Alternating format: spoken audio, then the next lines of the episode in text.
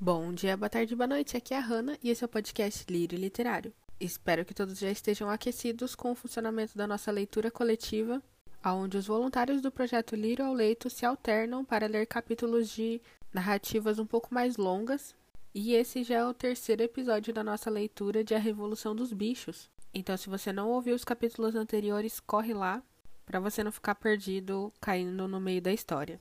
E a nossa voz voluntária de hoje é parceira de longa data aqui do projeto, que é a autora e voluntária Irideia Silva. Então, lírios ao vento e vamos para a história.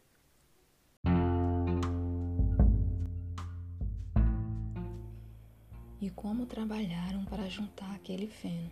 Mas o esforço foi recompensado, pois a colheita deu um resultado muito melhor do que esperavam.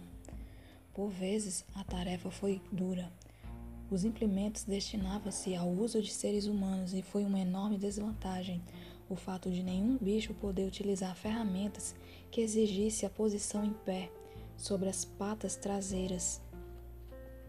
Mas os porcos eram tão imaginosos que conseguiram contornar todas as dificuldades.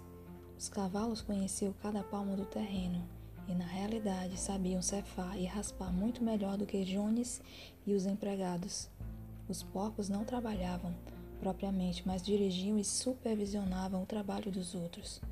Donos de conhecimentos maiores, era natural que assumisse a liderança. Sansão e Quitéria atrelavam-se à cefadeira ou à grade. Naturalmente, não havia mais necessidade de freios e rédeas, e andavam pelo campo para lá e para cá, como um porco com um porco atrás gritando: "Eá, camarada!" ou a volta, Agora, camarada, conforme o caso. E cada animal, até os mais modestos, trabalhou para colher e juntar o feno. Até os patos e as galinhas andavam o dia inteiro sobre o sol, carregando no bico pequeninos feixes de feno. Enfim, terminaram a colheita dos dois dias antes do tempo que Jones e seus empregados normalmente levavam. Mas, além disso, foi a maior colheita que jamais se realizara ali não houve qualquer desperdício. As galinhas e os patos, com sua vista penetrante, juntaram até o menor talinho, e nenhum animal na granja roubou sequer uma bocada. Durante todo aquele verão, o trabalho da granja andou como um relógio. Os bichos felizes como nunca. Cada bocado de comida constituía um extremo prazer, agora que a comida era realmente deles, produzida por eles e para eles, em vez de distribuída em pequenos quantidades por um dono cheio de má vontade. Ausente os inúteis parasitas humanos, mas sobrava para cada um. Havia também mais lazer, muito embora os animais fossem inexperientes nisso. Encontraram muitas dificuldades, por exemplo, no fim do ano, quando colheram os cereais, foram obrigados a pisá-los, à moda antiga, e soprar as cascas, pois a granja não possuía uma debulhadeira mas os porcos, com a inteligência, e Sansão com seus músculos fantásticos, sobrepujavam. Sansão era a admiração de todos. Já era trabalhador no tempo de Jones, agora que valia por três. Dias houve em que todo o trabalho da granja parecia recair sobre seus fortes ombros.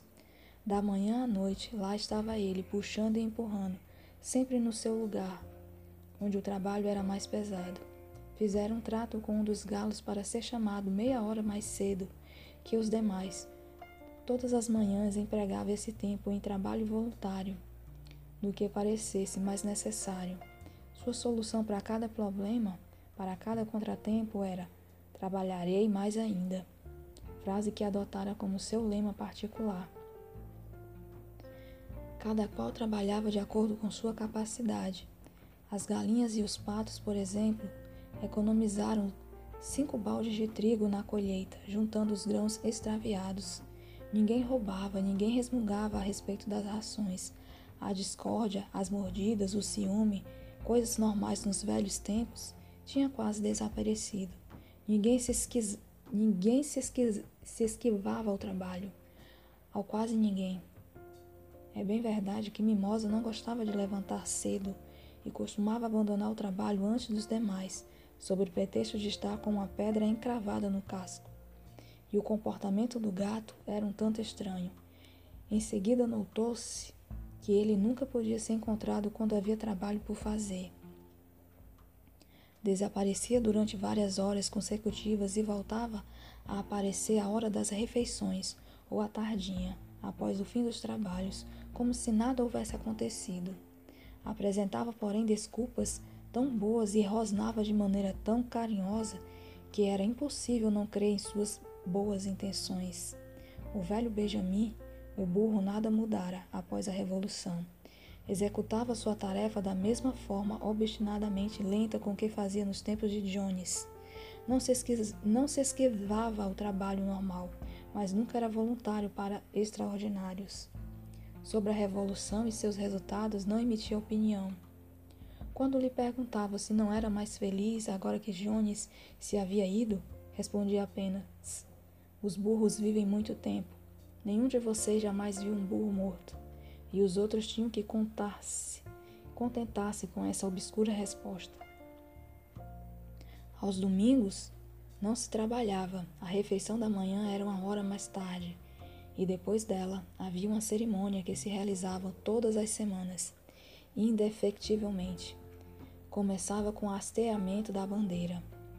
Bola de Neve achara no depósito uma, uma velha toalha verde de mesa e pintara no centro em branco, um chifre e uma ferradura. Essa era a bandeira que subia ao topo do, do mastro todos os domingos pela manhã. O verde da bandeira, explicava Bola de Neve, representava os verdes campos da Inglaterra, ao passo que o chifre e a ferradura simbolizavam a, ver, a, ver, a futura República dos Bichos, cujo advento teria lugar no dia em que o gênero humano, enfim, desaparecesse. Após o hasteamento da bandeira, iam todos ao grande celeiro para assistir a uma Assembleia Geral conhecida como a Reunião. Lá planejavam o trabalho da semana seguinte e discutiam as resoluções. Estas eram sempre apresentadas pelos porcos. Os outros animais aprenderam a votar, mas nunca conseguiam imaginar uma resolução por conta própria. Bola de Neve e Napoleão eram sempre mais ativos nos debates Notou-se, porém, que dois nunca estavam de acordo. Qualquer sugestão de um podia contar na certa com a oposição do outro, mesmo quando se resolveu, coisa que em si não podia sofrer a objeção de ninguém, que o podeiro situado além do pomar seria reservado para os animais aposentados. Houve uma agitada discussão a respeito da idade de aposentadoria para cada classe de animal. A reunião era encerrada sempre com o hino Bichos da Inglaterra, e a tarde destinava-se à recreação.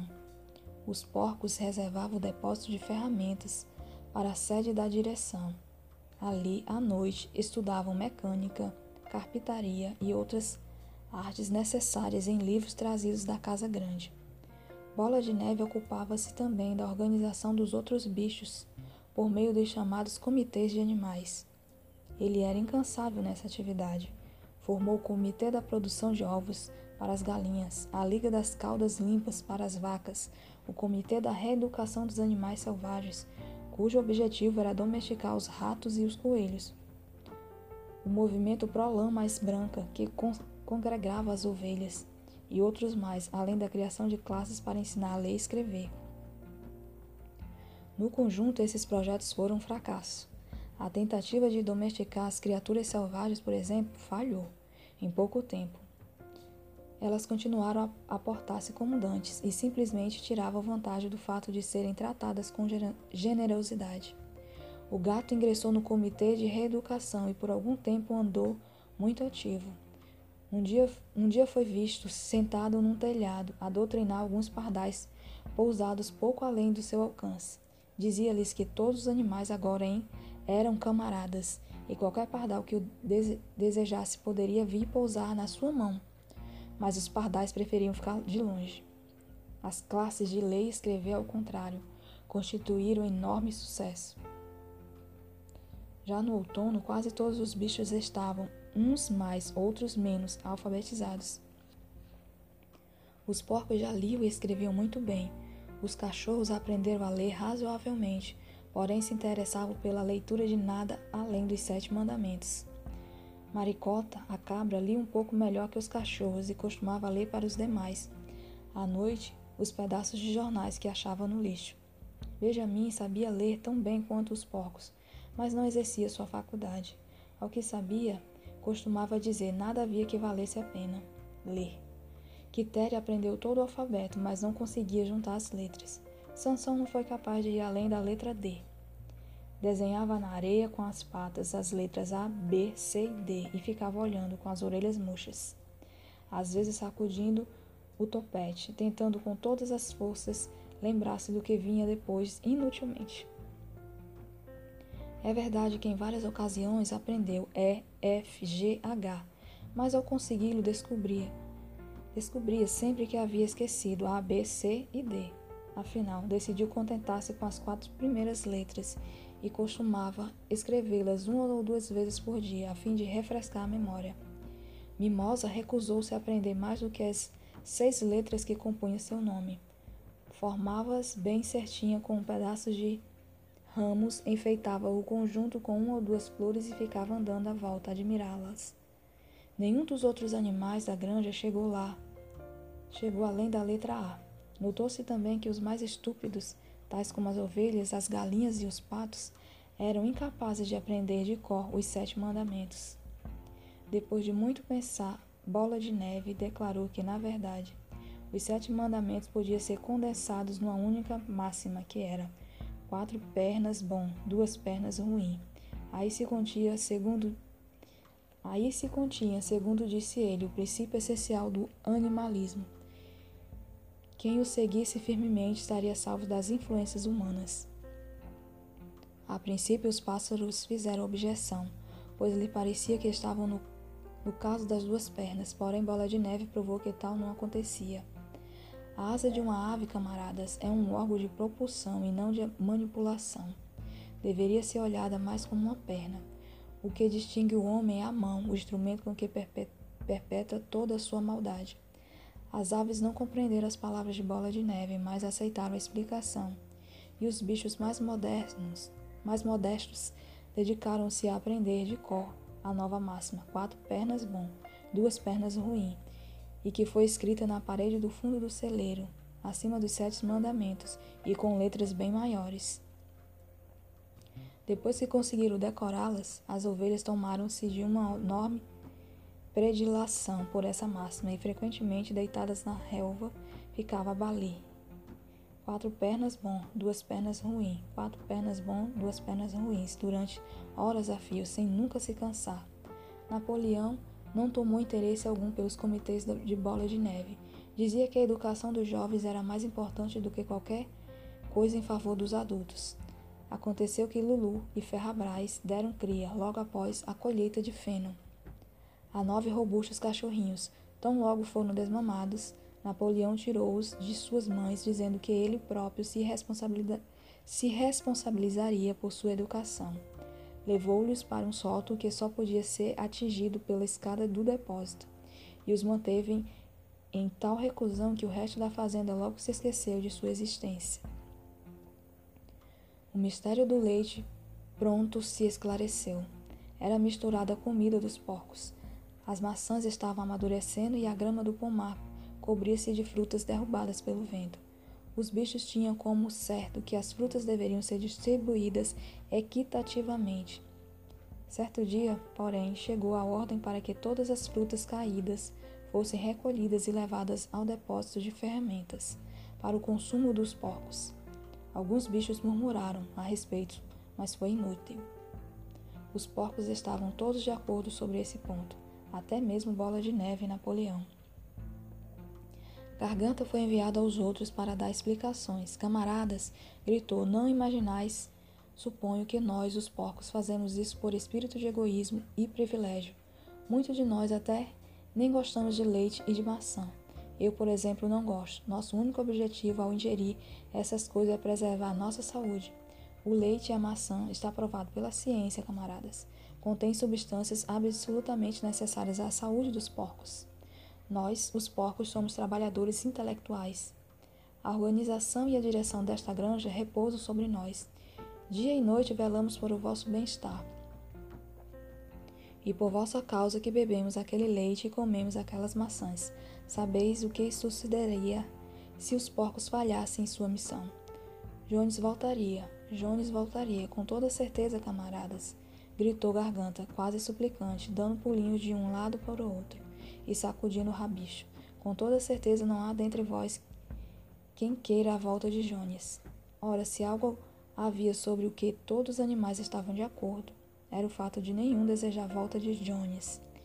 Quando o assunto lhes foi posto sobre essa luz, não tiveram mais o que dizer. A importância de manter a saúde dos porcos tornou-se óbvia. Foi, portanto, resolvida sem mais discussões que o leite e as maçãs caídas, bem como toda a colheita de maçãs, quando amadurecesse, seriam reservados para os porcos.